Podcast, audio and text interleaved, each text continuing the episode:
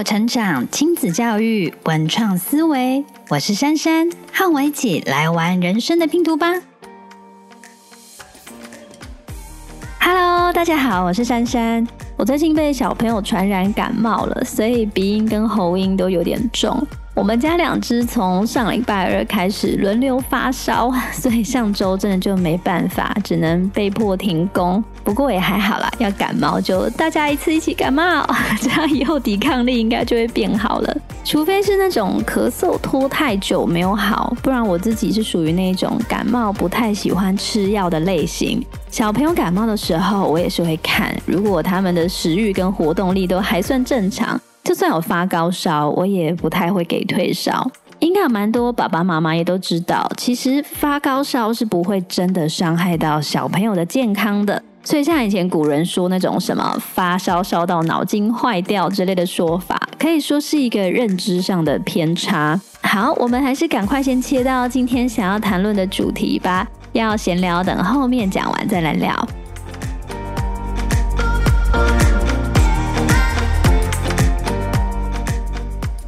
今天想要来谈的内容是养小孩的开销。生活在台北市，如果不穷养也不富养，用一个跟大家都差不多的方式来养小孩，你觉得平均每个月需要花多少钱呢？好啦，后面节目不用听了，直接告诉你我心目中的一个标准数字：一个三人小家庭，平均每个月的家庭开销大概六到七万。我在 YouTube 影片里面是讲五到六万，但我认为六到七应该是更精准。那如果是四人的小家庭，其实大家就更有公式了。一个月平均的家庭开销大概就会来到十万。我们家也是一个四人小家庭，我会说这个数字哦，真的是一个还蛮中肯的平均值。以我自己身边看到的案例，也差不多是这样。通常小康以上的四人小家庭。意思就是缴税会缴超过二十趴的，每个月的家庭开销几乎都会超过十万。比较省一点的，可能可以控制在十万以内或是更低。假如有兴趣知道计算方式的细节，现在在网络上已经有很多相关的资料，从坐月子啊、房子、车子。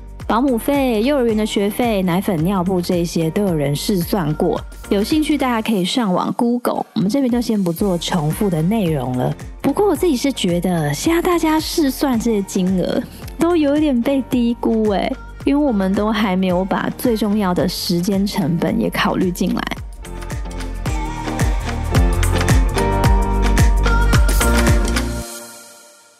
我觉得从小孩出生之后就要意识到一件事情，就是从此以后我们一天的工作时数不会只有七到九个小时。基本上在我们家里面的小孩还没有睡过夜之前，我觉得新手父母的工时真的就是二十四个小时。诶，如果等宝宝晚上可以直接睡满八小时以上，OK，那工时可能可以差不多减少到一天十六个小时。但是这个状态呢，就会一直持续到家里面年纪最小的那个小朋友，他不想再黏爸爸妈妈的时候。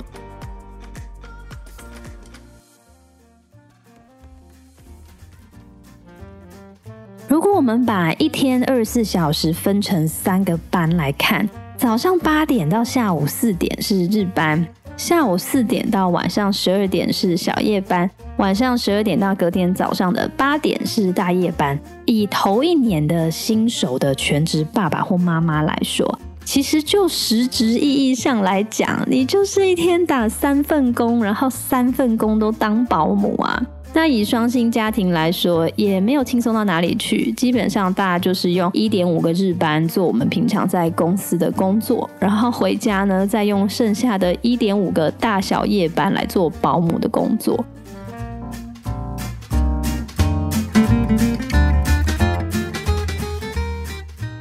虽然等小孩大一点之后，大夜班的工作会慢慢消失，不过还是会有半个到一个的小夜班。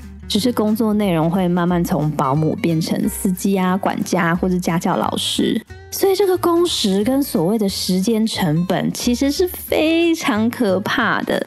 只要以台湾人平均的月薪四万块来计算，平均工时两百五十元，以一个职业爸爸或妈妈当例子，假如家里的小孩还是小嫩婴，我们每天下班照顾宝宝的时间最多有可能来到十六个小时，周末基本上就是满满的四十八小时大放送。假如宝宝很快睡过夜，平均每天睡十个小时好了，那在这之后的平日照顾时间就可以用六个小时来计算，周末的照顾时间就变成二十八个小时。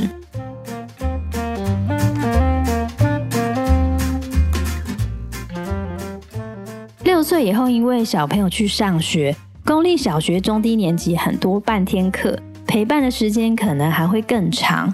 但是我们一样用时数少的条件去算，从零岁算到十二岁，小朋友不想再黏爸妈的年纪，这样零零总总算下来，平均每一位家长陪伴一个小孩的总时数会是三万六千七百六十八个小时，时间成本九百一十九万两千元。就算不要用十二年，我们用十八年去分担这个数字，平均每个月的时间成本也超过四万，而且这还只是一保的价格。假如今天生的是两保，你的时间成本可能就是两倍。如果把时间成本也考虑进来，平均每个月养小孩的花费应该是接近一保九万，两保十八万才对。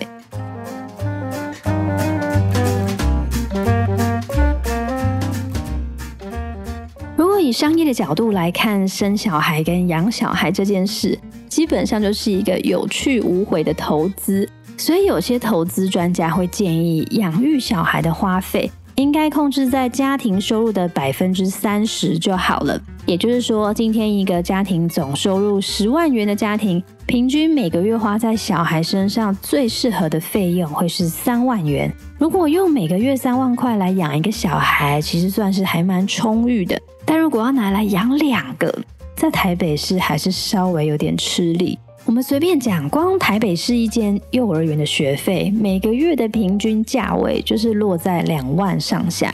假如今天是还想送小朋友去那种口碑特别好的明星幼儿园，每个月的月费大概三万跑不掉。我觉得再便宜的私立幼儿园在台北应该也要一万五、一万六。还是其实更高，我没有很确定，但这个数字有可能只会高不会低。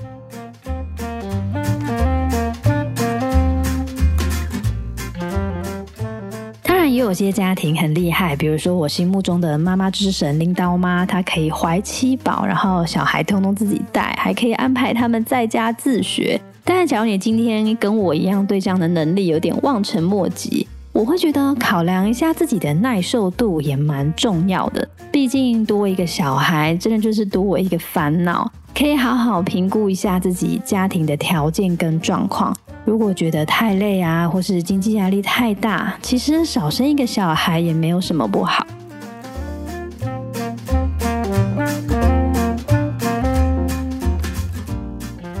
我自己目前是两个小孩，有考虑之后要不要有三宝。不过每个人的状况都不太一样，我是属于那种从年轻的时候就超级喜欢小 baby，长大立志一定要当妈妈的那一种。不过就算是像我这种自认母爱还蛮够用的人，还是常常会觉得照顾小孩真的太辛苦太累了。如果是给我身边朋友真实的建议，我还是会觉得，如果你今天是一个非常需要有自己时间的人。或是生活不想过得太累太辛苦的人，只生一个小孩也是不错的选择。没有说一定要追求大家讲的两个更好。如果用比较严格的角度来看，我应该不算是积极劝生派。尤其我个人真的是觉得哦，如果身体上的年纪还允许的话，两个小孩的年龄真的不要离得太近。大宝跟二宝的年纪离得越近，我们就越崩溃。老实说，我自己觉得最理想的年龄差是差到四岁，差不多就是大宝三岁的时候，妈妈开始怀二宝。虽然这样育儿期会整个被拉得很长，但是在照顾上真的会轻松很多。通常四岁以上的小孩已经是很可以知道怎么帮忙照顾弟弟妹妹了。但如果家里面的两个小孩只差个一岁多啊，或两岁以内，真是整天都在那边争宠啊、互抢东西之类的，连像我自己这么喜欢宝宝跟小孩的人，这几年一打二都觉得很心累，身体也很累。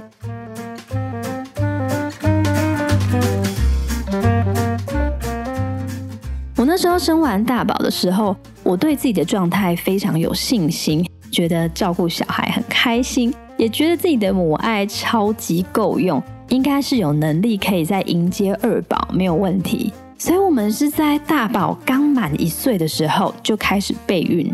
我应该算是易孕体质，所以在才刚开始备孕的第一个月，马上就成功怀二宝了。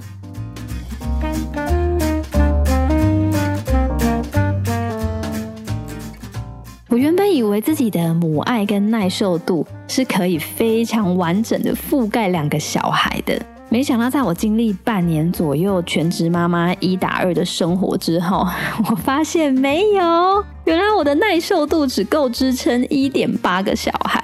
而且，其实我在妈妈朋友里面也已经算是那种母爱偏多的喽。但年纪离这么近的一打二，真的是连我也有点受不了哎。我觉得只照顾一个小孩，对我自己来说啦，是真的比上班开心。但如果是一次照顾两个小孩，就拜托让我回去上班。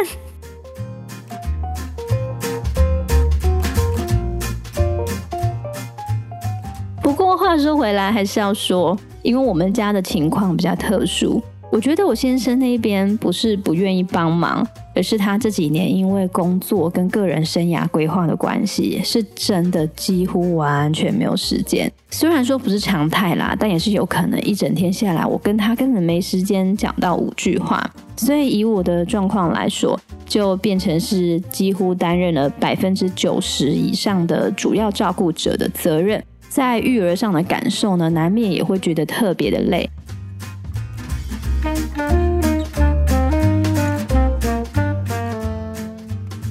如果你今天家里是有神队友的，或是还有像阿公阿妈愿意当后援，我觉得整体的情况一定会再乐观一点。想连着生就连着生吧。好，那今天的时间就差不多到这边喽。今天闲聊的比重好像有点多，有蛮多地方也只是我个人的主观建议。但假如今天这个内容刚好可以提供给你一点想法的话，那就太好了。假如喜欢我们的节目的话，也欢迎分享或是订阅我的 YouTube 频道，或是上 Facebook、IG 找我聊天。那我们就下个礼拜再见喽，大家拜拜。